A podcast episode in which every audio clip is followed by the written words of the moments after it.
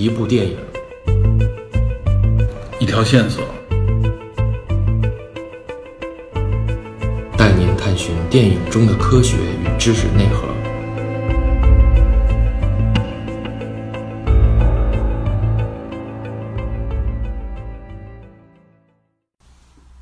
由于双节假期的原因，从 Moneyball 看体育大数据的下集节目，着实让听众们久等了。前两集从两部棒球电影，我们衍生开了太多话题，尤其是美国职业体育运动与相关的文化背景，以及各类八卦。本集我们将回到话题的核心——体育大数据，以及我们对现代职业体育的一些个人看法。当然，本集仍旧少不了各类的支线话题穿插。好，我们现在就开始。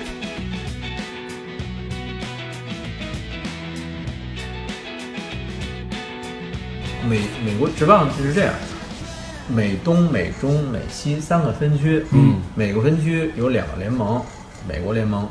国家联盟，嗯，然后原来的这个棒球规则，季后赛的棒球规则是这样，每个分区的第一名，联盟里边的第一名，联盟的第一名，对就是你有美联第一名肯定出现，然后国联，然后对美联和国联都是，然后剩下三个分区里面战绩最好的一个出现。也出现，这是一共四支球队，这四支球队混编打打那个分区的冠军，嗯。最后分区冠军出来以后打世界大赛冠军总冠军，总冠军是几支球队？是两支两支就两支，最后的啊。也是七七七四胜嘛，嗯。七七四胜也是这么打，对，只是当时职棒有一个跟别的球队都不一样的地方，其他球队决定主场是由战绩决定，对吧？你的球队好，你四个主场，我三个主场。但职棒是什么？职棒是在每年季中的全明星赛的时候，嗯，美联和国联打，谁赢了，最后世界大赛的时候，这支所在这个联盟所在的球队，嗯。球队所在的联盟嗯。就获得主场优势。你比如我是美联球队，他实际是受这个对，一场明明星赛，明星赛影响，明星赛这个唯一的这个，我们觉得能有有看点，除了对。对，除了全垒打大赛就是这个、嗯。全明星赛看点，就是这个对抗是没有鱼腩的，对。就谁赢了以后，我给我整个联盟球队挣，这是有价值的对，但是这个规矩前这一年还是去年要被改了，嗯？好像我要不决定这个。了，啊，那就失去了竞争意义。不知道为什么，就是好像因为所有的全联盟，包括 NBA 也好，NHL 和 NFL 也好，现在都在往着娱乐化的方向发展。对，云技巧赛全明星全明星赛这方面，就是给人感觉就是过过节，对，就对是大家觉得比赛本身已经没什么价值了。对，所以他表演味越来越浓。然后 MLB 可能也看中这点，所以想把这个东西降掉，可能还是以球队的这种。但实际上每年我们最关注的就是这个。你看，因为全联盟，你看，你看 NBA 的 NBA 比赛，它的这个这个全明星赛的时候，东部联盟、西部联盟非常的花，对吧？对对球队也非常。MLB 穿的全是本本本对本对队的球衣，看各种各样的就球衣混杂，你知道对对尤其头两年特明显，我操，这整个一杂牌军就出而且他们帽子的形式也不一样，对，然后你觉得。特别逗，然后觉得哎，但是这帮人配合就是完全是为了这么一个理念。后两年开始有这个全联明星标了，然后专有的对，因为实在分不出来，看不清楚。对这明星个全联明星标，你是美联的，好，我是国联的，这样，然后以一个大概的规则，比如说今年用美联的嗯规则，明年用明国联的规则。而且特别逗的是什么？就是在常规赛的时候，在例行赛的时候，嗯你到国联的这个球队去打的话，你比如说你是 DH，你也要去参加守备，嗯，然后这边这个这个你是投手，你也要去练打击，然后很多美联的强力投手是根本不会打击的啊，短棒牺牲打，短棒 短短处短打，然后或者说实在不行抡一棒，反正也没人要求你，对，就特别打不中，打不中无所谓了。对，特别逗你，知道牺牲打是什么意思吗？短棒牺牲打，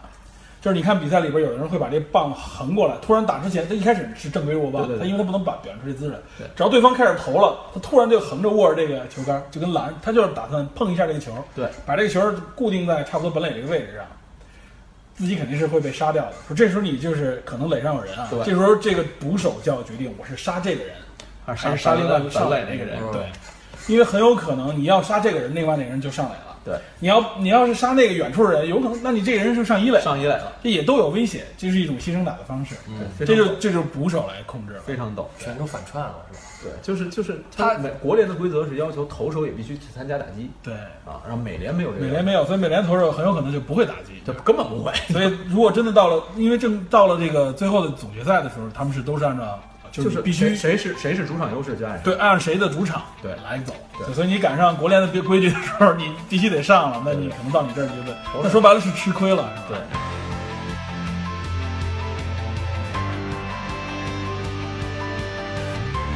然后这个咱们介绍完规则啊，文化也顺带就都说了，所以说咱们就得谈一下这影片里面最核心的这一个观点，就是关于数据。其实我们刚才也多少提了，嗯，就首先我觉得有一点啊，就是这个大数据对比赛的作用是什么？其实我认为啊，个人觉得大数据的作用非常大，对吧？对对实际上，职业的比赛里边不光是棒球，职业的比赛里边，其实大家多多少少都在运用数据，因为你做判断、做决策的时候都需要数据。只不过你的数据的收集的手段、数据的总结，包括数据的这种收集的角度在不断的升级。嗯尤其是进入到两千年以后，就影片这个年代嘛，就是进入到互联网时代、电脑时代，采集的手段也丰富了，所以数据就越来越多的被应用到。这我觉得咱们先可以提一提，还有哪些运动专业用到的数据，对吧？我们知道的太多了。NBA，NBA 除了棒球以外，足球对足球，足球这个方面数据我一直有一点不明白，就是它这数据怎么收集来的？我我特别纳闷儿，现在有些比赛，因为我特别久不关注足球啊，就是球员现在一上下场就基本上他跑动距离，嗯，跑动的这个速最快速度，包括他的这个触球时间，对触球接触球多少次，传接球多少次，射门几次什么之类这些数据，我原来认为，比如像一个射门有人盯着，嗯能能算，嗯，但是这些数据都是从哪儿来的？而应该都是从官方系统直接就就就就公布出来的，应该是。对，我觉得也是跟那个棒球其实原理上差不多，嗯就是高速摄像机阵列。这是一个什么什么样的设备啊？我理解是不是高速摄像机这一系列的，你不叫阵列吗？应该是多个就是摄像机对对对对捕捉，捕捉完了以后，它后边应该还有一个采集系统，应该是对对吧？对然后它把这个采集系统记录到电脑系统里边来，把这个数据输出给，比如说教练、裁判、对转播什么之类的，应该是这样的。还有就是这像这个是在那个比赛场啊，嗯就是阵列，他不是排在那观众席上面一圈儿嘛，绕着那个对，那都在往这个场地中央去去照。然后还有一种是这个训训练场的，嗯嗯，训练场对，训训练，场有一个例子，就是德国足协在德国夺得世界杯那一年，嗯。跟一个叫 SAP 的公司合作的。SAP 这著名软件公司，它主要是哎，你知道吗？当然了是吗？，SAP 这个我知道啊，是它是软件做什么软件的？做这很多系统这个这种软件啊，对分析软件，包括 ERP 之类的。没错没错，你知道我了解它，它是不仅做软件，嗯它还给这个保险公司提供大数据。对提供什么大数据很有意思。嗯，它是相当于给保险公司做咨询。嗯就是就是他通过这个人在在这个信用卡上边的消费记录，嗯分析出这个人的身体的健康情况。对他们应该有这样的能力啊 尤其在国外应该是这样。然后他后来又发展到跨界跨跨界到这个这个体育界，然后给这个德国足协去做这个训练的大数据分析。据我所知啊，德国足协就德国队应该是被阿迪达斯的很多方面的先进技术和数据支撑，就是它有那个我知道，就是阿迪达斯新推的那个球里边，嗯嗯。它是把那个芯片植入到那个球里边，没错它能记录球的这个飞行路线啊，包括这个被接触的角度啊之类的。所以这些都是现在所谓的什么可穿戴设备啊，什么新的设备结合起来，帮你实现的是什么呢？首先是数据的收集，对对吧？我能拿到很多你原来可能只能靠感觉去评估的数据，没错。我现在都能给你拿到准确的这个数据里，没错。对，吧？他也是通过往这个德国国家队这些运动员在在训练场上面的这个球鞋里边，嗯还有这个球鞋里有护具护具里边，对。还有这个场地周围，它都是放置传感器，对，然后来收集数据。但是我看应该这只是近几年，但是好像足球这方面的数据很早前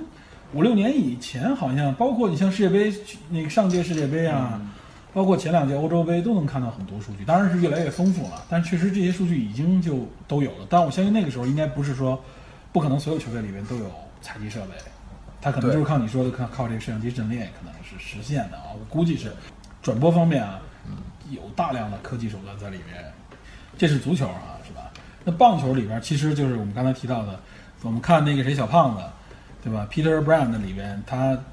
自己就是有一套专门的软件嘛，对来做出很多数据。我觉得从大数据这一点，因为我们原来在 Her 那一集，就第二期我们的电视探里就提到人工智能，嗯，就是我们提到其中人工智能现在目前发展为之所以进到了一个新的迅速发展期，就是它有这个神经网络，深尤其是深度的神神经网络学习，就是系统自己内部的学习，它有一个就是提炼提炼各种各样的特征，然后从这个特征中里边找到关键点，就是系统自己内部的提炼。这种特征，我相信在体育当中会也起到一种很大的这个用处，就是说它能够提到一些你可能原来我们没关注，甚至都没发现的一些规律，把你总结出来，帮你去找到一些新的分析的点。我相信，可能大数据分析在这方面，尤其有了更先进的这个这个人工智能以后，会对这方面的贡献能做出更大，对吧？尤其是包括现在不仅仅是对球队啊，不仅仅对这个运动员这个运动本身，还可以对他的健康、对他的身身体的状况有有跟踪。包括那个时候，我记着 说科比介绍科比的时候，就是科比是是非常刻苦的。对。他不仅仅是说明星球员坐在这个四点的洛杉矶，凌晨四点的洛杉矶，对对对，当当然了，他这种刻苦训练啊，不仅仅是在于说我们知道的出去很早开始动身，每天投多少个球，他有些很多很专业的具体的动作，比如说科比转型，他由原来的这种猛扣型的这种到处飞，都会向乔丹那个方向，就是转身跳投的之类的这种动作过渡。他实际上想实现这些动作，是就有运用了很多科技手段帮他实现，比如说我重复做动作，我跟踪你的动作，分析你的动作上面的哪些发力点，分析出你有什么问题，避免你受伤的同时，我让你能够更好的延长你的运动寿命。科比据我所知他是单独训练的，对对，他是独立训练，有单独的教练来单独单训独的，他背后有一个一整套的这个体能师、训练师，教他投球的人，教他分析的人，对这些包括他的可能也有数据团队，对，肯定有啊，数据就根据这些东西，包括他的怎么恢复伤病怎么恢复这些东西对，所以他那会儿小指折了，他仍然能够很好的完成投篮的那种那种这种效果。这肯定有数据方面的提升。包括像说到这个，说到运动，前一阵子不知道你们关不关注这个嘴炮跟那谁梅威瑟的，呃，对，这这个知道，这里这个里根关注。哦，我还跟他聊了那对，这个也涉及到我们说的 warrior，对对对，然后嘴炮在当时之前在水下训练的时候，就有整套的科技的这个手段跟随它，看它训练的状态效果嗯是什么样子。然后因为在水下水下的时候就是强制低温嘛，让你的身体达到一个极限，这个时候激发你身体的这种对抗极限的这种耐力。嗯，然后随时用科技科技手段观察你整个当时身体的状态和你能坚持的时间是多少，因为是拳击规则啊，MMA 的规则不让用，对所以所以所以嘴炮其实在这方面是占劣势。肯定是占劣势啊，。对，而且梅威瑟是一个天生就能躲的人，对对吧？这个状态下，其实科技手段就在辅助人制定战术，辅助人进行科科学训练、恢复，啊，这种不管是说数据也好，还是说人工智能，甚至甚至未来有可能能够交互到这种程度。对可惜最后嘴炮也是，这个被弄出来，网上把他被揣的几个镜头都都做成 GIF 放到网上去。很很专业嘛，很商业也是但是据说嘴炮这一场虽然输了，他也能有好像六千万左右的这个收益。有。对，这个比赛说白了输也输得起，就是一个商业，就轮番的挑衅，对各地的巡演，这个秀嘛，对这个，尤其是拳击类啊、搏击类比赛，包括 MMA，他们的前面这个做做秀，旁边这个种矛盾的制造，说白了，它是运动的整个比赛当中的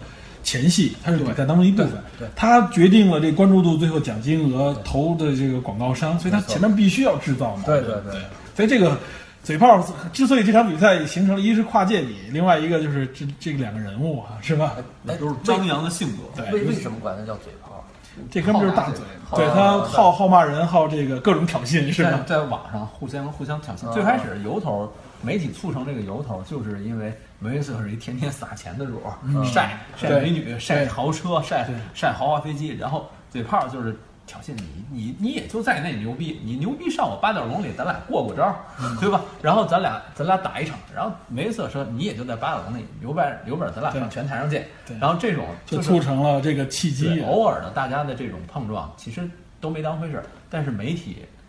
炒作呀抓住这种对点，然后吸引大家关注，又有公司来运作这件事情对，就成型。而且这是双方都能得利的一个东西。你嘴炮实在觉得不行，巴龙你再打一次，对，对吧？这二番战就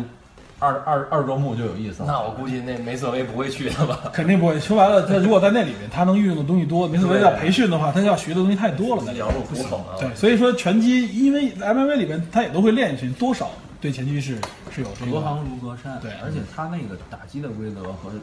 身体其他的东西，锁技他总能用吧？对啊，这个你一个拳击选手，你说白了你怎么反抗锁技你都不知道，地面摔倒技、地面技技怎么办？这都不行。对没错，所以也只能这个比赛的促成也只能在拳击上对，相对简单一点用一个，而且我觉得嘴炮被干可能性极大，所以他最后确实是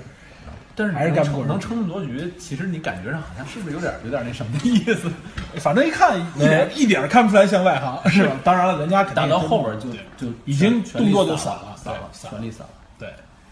局数多一点，有点假啊。他时间长，他身体僵硬，对这就是为什么我刚刚说他在这个低温下或者最后靠的是你的真正的职业反应、神经反应了，对看都不是靠脑大脑控制了。所以这也是一个怎么说科技在这个运动当中的一个应用。我觉得其实从两千零一年，就像刚才刚才咱们说的，啊，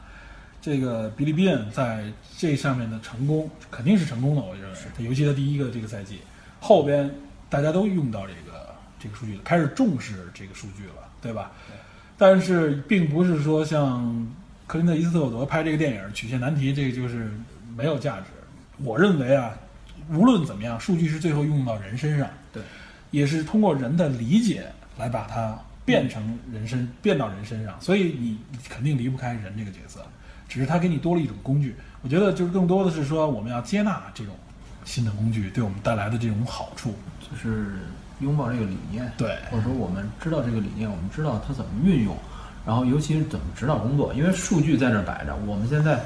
数据怎么着，我们先收集，嗯。收集完了以后分析，对。整理，然后最后再反而运用到我们实际生活或者工作当中嗯，这么一个过程，对吧？在实际的这个数据运用当中啊，我记得也是人说，这个真正的数据的数据平台也好，或者数据挖掘的这种高手，应该都是业务高手。就是技术方面是帮你把这些数据你所要的数据提炼出来，我用各种各样的手段，这个你可能不需要了解，但是真真正呈现出来可能一大堆的数据，那这里面什么东西是有价值的，什么东西代表什么，这还是业务方面的人没错，能够看出来。所以说职业体育也是如此，前提是你了解这份这个运动，热爱这个运动，而且你知道这个运动里边这些数据在实际的比赛当中意味着是什么。没错。你能知道哪部分数据能够决定什么？对，所以说像电影里边小胖子 Peter Brand 的这个角色，他也是站得住脚的，并不是说因为他没打比赛，从来不接触比赛，他就可以不了解比赛。他肯定他也是一个爱好者，很了解这个运动。他最开始去的时候，不是让他做三份数学分析，他做四十七份，也不是五十几。做他说做四十七，当时他后来说你到底做多少分？实际我做了五十分，四我也不知道十七是我上来的反应。我也不知道为什么我说而且他当时是一个，他是学经济学经济耶学经济的对他是耶鲁学经济学。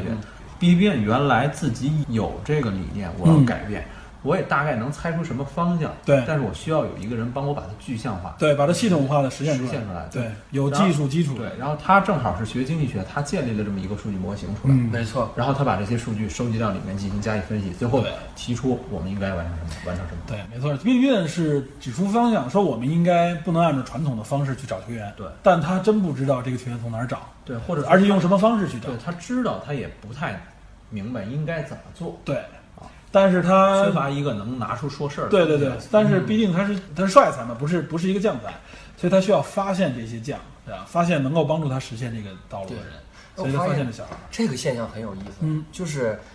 两个完全不同的行业嗯的融合。对，这个这个，我觉得体育和经济本来一点关系都没有，没错没错但是它重新改变了体育行业这个这个市场。我觉得这个就是什么呢？而而且他在体育市场里边的运用，又提示了对经济行业关注和这些，因为很多玩经济的人是关注 Moneyball 这个。没错，就是说他在经济领域是高手，所以我们最近常说一个词叫降维攻击。他在体育这个行业里边，等于是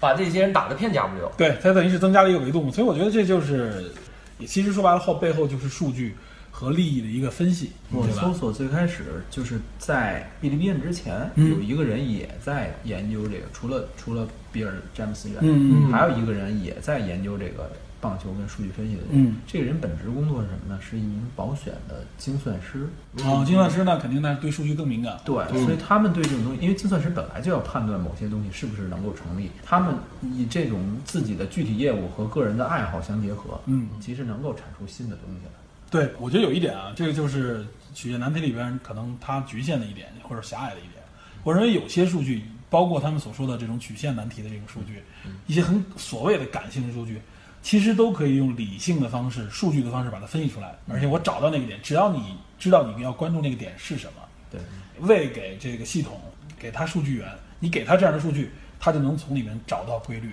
说白了，还是就是说，我们要把人的思想能够结合到系统当中来，并不是说人的思想没价值，其实都是对人的思想的一种重复嘛，对吧？就我觉得人工智能是之所以叫人工智能，也是说我最后复制了神经网络的一种运算方式，每一层神经网络自己里面提炼它的特征的时候，利用的都是人的神那个神经系统。当时咱们讲那时候也介绍过嘛，是比如视锥网络也好，或者说是其他神经网络也好，它都是一个分层级的去分析。所以电脑是我无非是复制它。我在复制它的基础上，我利用我的就是运算速度快，包括我可能就是说能够更大数据的是同时并行运算，我找到那些可能真的是我没有人的主观愿望的为背景的情况下，我找到一些规律，这规律真有可能会超出我们的认知范围，嗯。对吧？这个规律是最终也是运用到这个人的上就有价值。我相信随着这个数据的越来越丰富，就像你说足球里边有一个规律，球盲过滤器。啊，对，球盲过滤器，就是这个人本身各项数据都一般，对吧？对。标准数据都很一般，对，他并没有场上其他人有价值，对甚至有很多有比他有价值的球员，但是他在场上的时候就是赢，就是赢，嗯他不在场上的时候就是输。对其实这个不是什么有什么神神助，有什么运气的成分，他肯定有某项数据没有被发现比。如说精神力，对，包括你说的精神力，比如说他在的时候，其他队员的反应就好。对对他可能和其他人队员的这个对话，对或者说和其他队员的这个沟通，包括他可能所处在的一些位置，起到了一些可能对影响了这个球队的站位，对球队的采用的战术，包括士气，对都有关系。这些东西其实我们都可以把它提炼出来。对只要你去关注这个点，我相信肯定能有。所以我们并不是说数据和这个和这种感觉之间是对立的。其实它本身是就是说，你只要把数据融入到里边来，把你的感觉，你把它把那个规律找到，你就能发现。其实我们有时候做事儿也是，我们有一种感觉，觉得哎，我找到节奏了。但那个节奏是什么？你要再具体分析一下，你把它形成一种理论，那你就能成为这个行业里边的这个专家和高手了。很多成名的人，无非就是从行业的这个特征里面自己找到了一个，其实可能也就是某几条规律，就已经能够足以在这个行业里面留名。我相信体育随着人工智能这个接触，它会能够拿出更多有趣的数据，就像你说的这种球盲球盲过滤器，球球盲过滤器这种情况，我相信它肯定会分析出来到底是什么原因造成的。流氓过滤对，器真的是很有意思。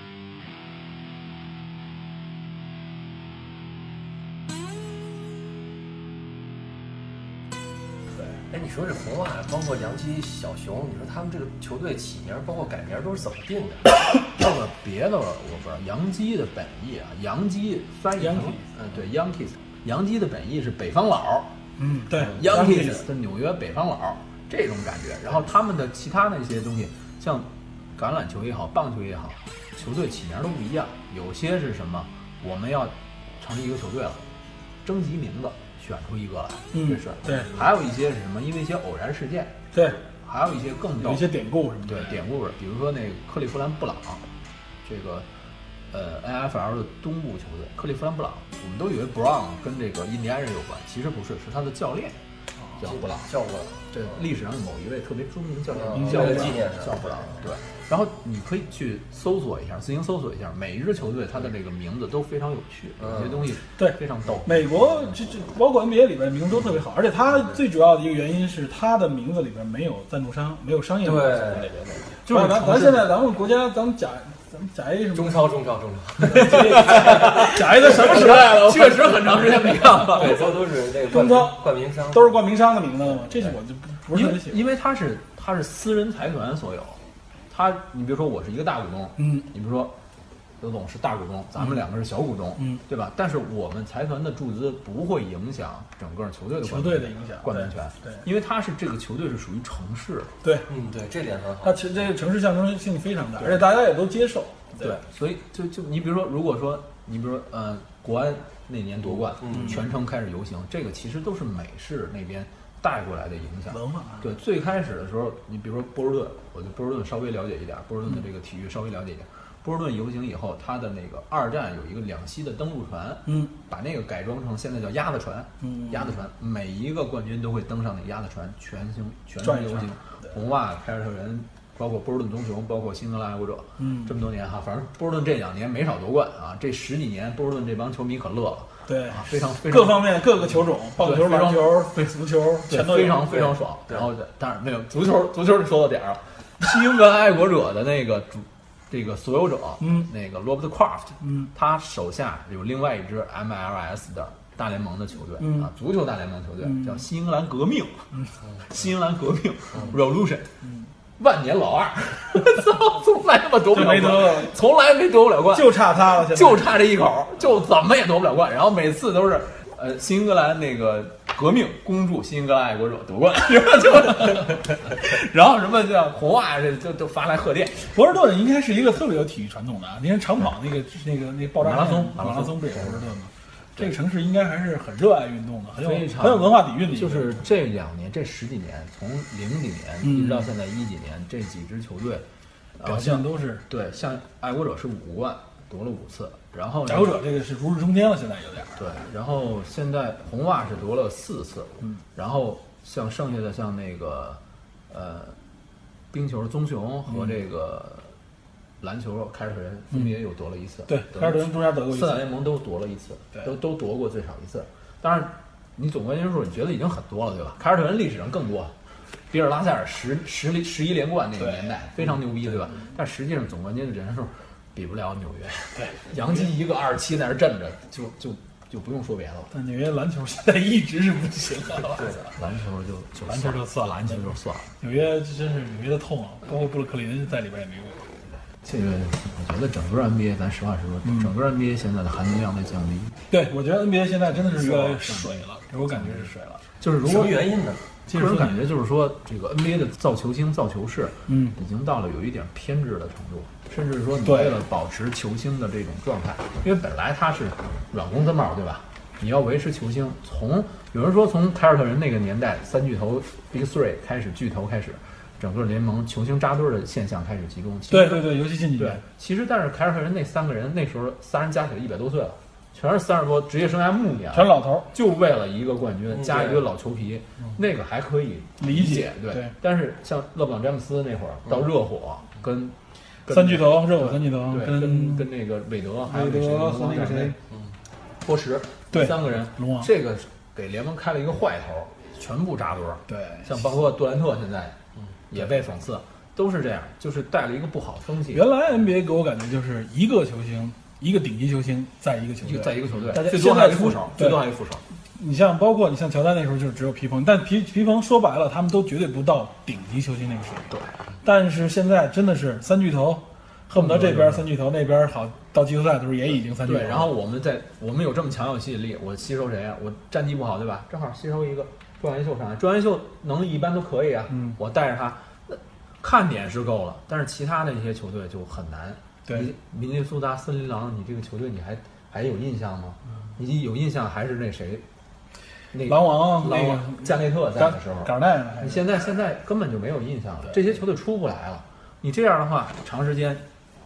他对这个就形成了一种就跟马太福马太效应似的，就是好强的越来越强，这样不不有利于他这对，个迅速发展。而且而且你有些东西关哨非常厉害，虽然你也有回放啊，但实话实说，NBA 的回放还是不错的。但实际上你有些东西你就觉得有偏袒性，对太明显，就是主为了市场场偏袒，对为了市场，对。为了市场，为了收视率，哎，我觉得你说这点特别对，就是 NBA 有点太迎合市场，对对，就搞明星、搞全球化，对，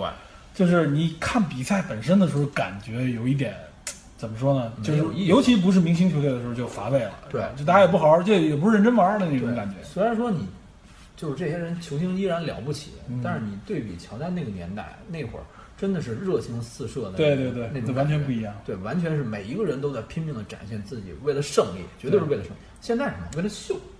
各种秀。詹姆斯一个一个决定就能十几分钟、二十分钟这么一个，而且尤其是现在能看到，就是明星球员在里边的作用就是超过了一切了，就明星球员就是就是一切而。且而且没有所谓的这种，就感觉上特别什么，甭说甭说什么三角进攻这种体系也好，什么也好，没有这种感觉。就关键时刻不行，上明星，对明星砸呗，就是。对，本来他五个人嘛，嗯场上就五个人，这边五个人，这边五个人，就格局就小，嗯，对吧？其他几个运动，冰球场子挺大，棒球、橄榄球不用说了，场子更大，它有一种格局的那种感觉，有一种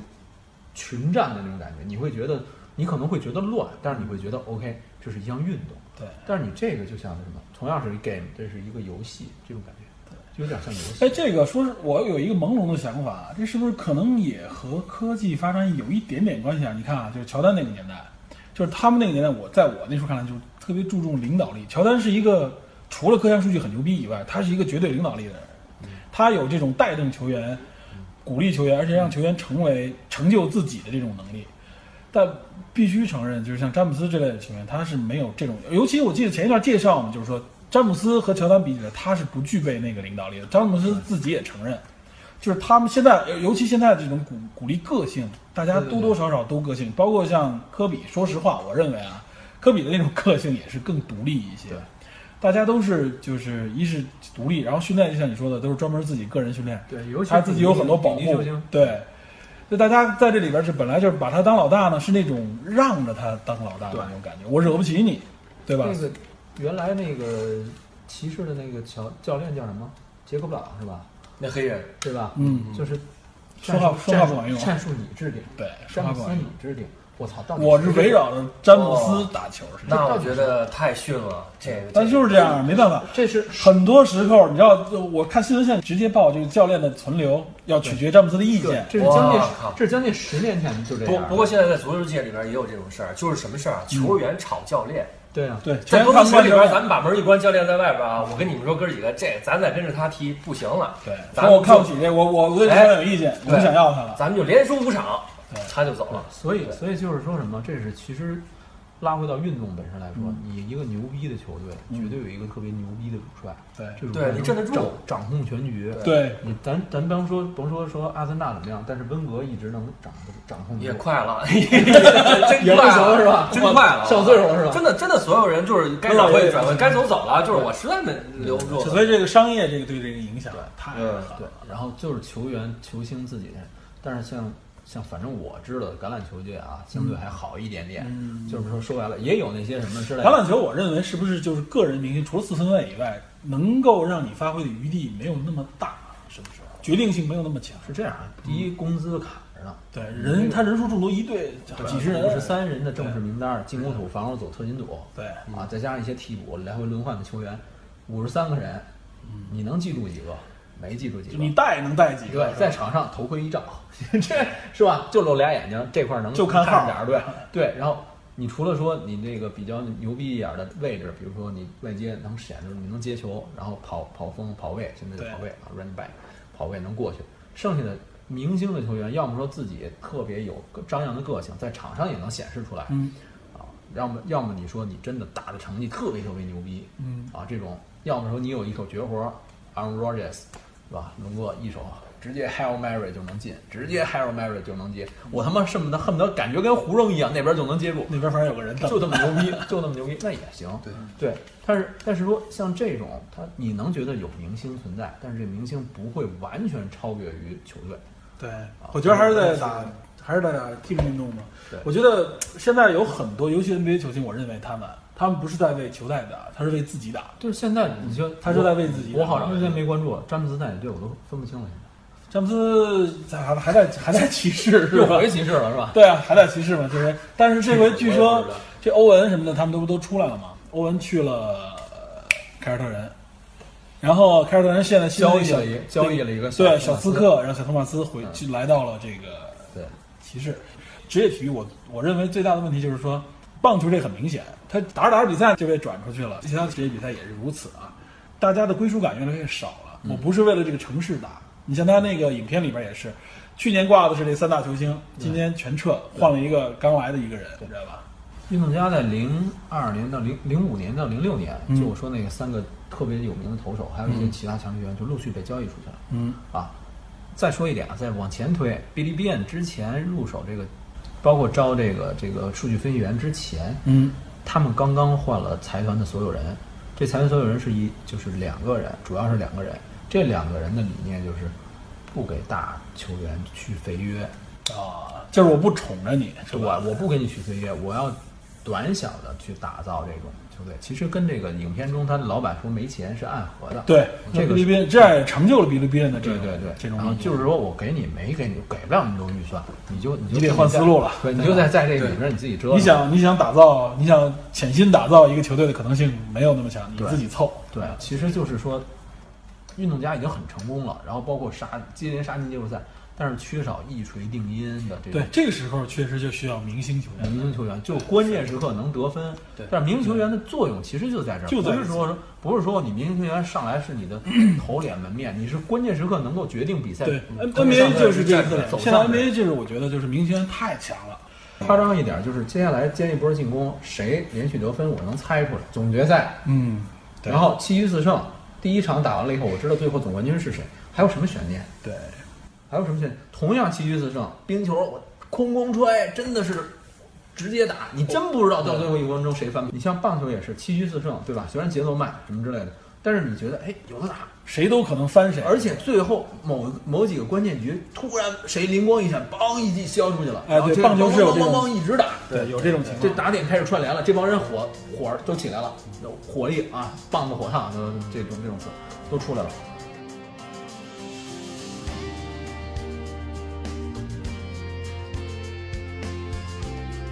这个 Moneyball，其实它不是一个典型的棒球运运动，动电影，对，它不是一个典型的运动，而且我觉得它这个有意思在于它对数据的敏锐，对，它不同角度嘛。但是说到棒球电影，有很多传统意义上棒球电影不是这样。的，有很多很有名儿，比如像上个世纪的这个绝对一线明星凯文科斯塔纳演过好多棒球电影，我记着有什么，有好几部影片都是凯文科斯塔纳演的这个棒球电影，我都混了他那个电影名字和和内容，包括有一个也有一个叫《百万金币》的一个，有这这么一个名字。波的波，对对对对对？对对对，好像听过。然后还有很多，包括有一个，呃，汤姆汉克斯年轻的时候参演过的一个电影，叫做《红粉联盟》。那里边那个是整个球队都是女性，女性打棒球。他当教练是吧？对对对，他是教练，他带一帮女性，里边还有麦当娜在里边，还还还有还有一个角色，应该是八十年代的一个麦奶奶对麦奶奶，那都是很老的。你像汤姆汉克斯那时候还是年轻小伙子呢，那时候，那现在汉克斯已经老头了算。有关棒球的这个影片特别多，包括还有一个我我我说也叫百万金币的，就是前几年上的一个影片，实际说的是印度球员，印度板球球员改打棒球，改打棒球。他那个影片是说的什么呢？就是也应该是球探吧，嗯他们实际上是想做个噱头，为了就是拉收视率或怎么样，把这个板球的这个球员拉到美职棒里面。当时他选了几个人，就看谁投球速度快了。因为那板球投姿势特别怪异，而且当时有一个球员好像就是到了职棒里边，他仍然用他那个姿势，成为他的一个特点。我这应该也是我见过打板球的，他那个投球姿势就是先先花着来，抡过去的那个状态，先跑一步，然后蹦蹦一下，对对对，然后从身后，嗯从身后，因为棒球这边虽然也是说从身后，但实际上他身子是侧过来，对，侧过来，侧过来以后有一个前跨步，对然后有脚带腰，在整个上带肩膀发力带胳膊扔出去，对，然后板球那个好像就直接就是就是抡，跑两步，然后直接啊就整个扔过去那种而，而且好像还得击一下地啊，对弹地。弹地，然后板我对板球完全规则我看过几次，我也不明白怎么回事儿。然后板球那个打击全是从底下捞，对，传球是从底下捞，有时候打得远，有时候打得近，有时候把后边那东西架子把后边把那东西给但我是不明白知道怎么得分，不知道怎么得分。他有时候往这边打，有时候有时候能跑，有时候不跑或怎么样，这个我完全不不明白什么意思。但是据说板球是印度第一运动，对对对对这是国球，那是印度国球，对这个咱不太了解。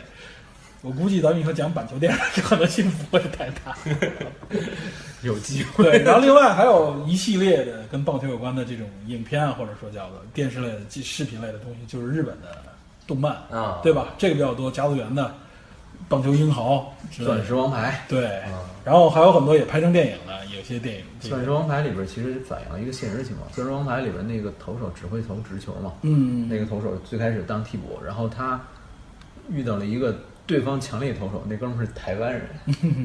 就是反映现实生活中，其实台日在这个棒球这个理念上是有是有是有而且而且像台湾的一些球员，比如杨代刚，嗯，那个太阳的杨杨代刚，他就在日职联赛打打比赛。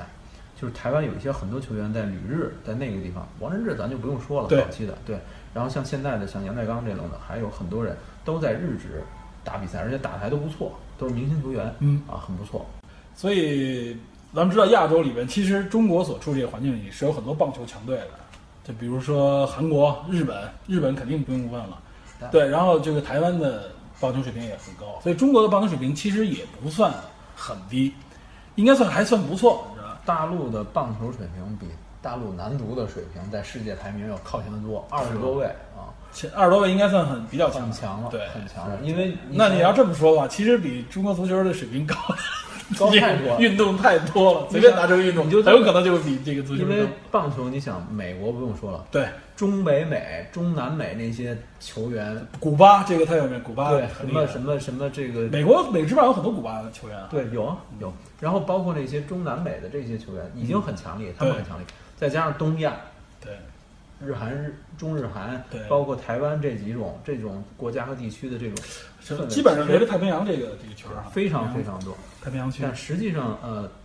在欧洲，嗯，在欧洲棒球也很也很流行，只是说，只不过了解确实欧洲的少，相对少一点。因为我有朋友在瑞士，啊。他们那边就有业余的和职业的团体去打棒球，啊，那还是应该，那应该也是应该不对错。，只是说没有那么强力的去推崇，因为对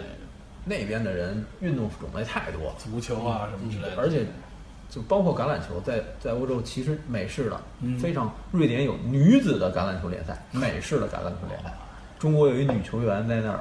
打 MVP，非常牛。是吧？哇，扬名立万，很想看看这个。这咱完全不知道。这是英美式英式，哎美式，咱们大陆有去到过美职棒没有吧？有啊有吗？有，只是没有完全留下。没有进入到大联盟比赛吧？就是说，在二 A，比如说原来北京队的捕手王伟，哦，王伟在一度是西雅图水手队。他现在西雅图水手跟这个运动家是一个分区，哦，他他现在还在在还在役吗？没有没有，早就早就退，他都四十多了。他回来以后当北京队的教练了，啊，就在北京这边打了一阵子球员以后，现在当教练，教练球员那种这种过渡了。嗯，然后像前一阵的签了一个藏族的球员，在美国那边，但是签过去肯定是先小联盟慢慢培养，对包括像那个呃许桂元，嗯，也是中国大陆过去的一个十八岁年轻的小投手，包括藏族那也是一投手，那哥们儿实在我记不清四个字儿了，大家可以查拆弹。卓玛，对，男孩儿男孩儿，但是非常强。乌兰巴托，是 蒙古的这是。然后就是说他有这种天才球员，然后在那个体系打，慢慢如果说能有一天站上大联盟的大联盟的舞台，那是非常非常牛的事情。对，我觉得这个也跟 MLB 的国际化推广有关。对他如果这方面发力的话，他很有可能会像印度那个，我刚才咱们说的《板机密》那个电影，他应该刻意的去找一些中国大陆的这个运。我觉得中国大陆现在这个体育市场，大家也都明白，这个观众数也在这儿呢，对对吧？这个我觉得棒球，棒球文化一直处在一个上不上下不下这么一状态，没没没准咱们说就是。底层爱好的人真挺多，就是在民间真有很多，非常多但一直正规比赛就没有真正受过待见，就无论从电视台转播还是从媒体上面，很少，没准咱们说完了，他们就真来开拓这。这有可能。因为因为咱们咱们也算贡献了。因为咱们在说完 Her 那期之后，我说 Siri 真应该好好提高提高，Siri 就是说要改版。我们这还有偷听第一台呢，是吧？咱们咱们现在这个这个水平是可以肯定的，像咱们说这敦刻尔克，敦刻尔克就立刻受到大家的关注。这个这咱们都是拿结果说原因了，都是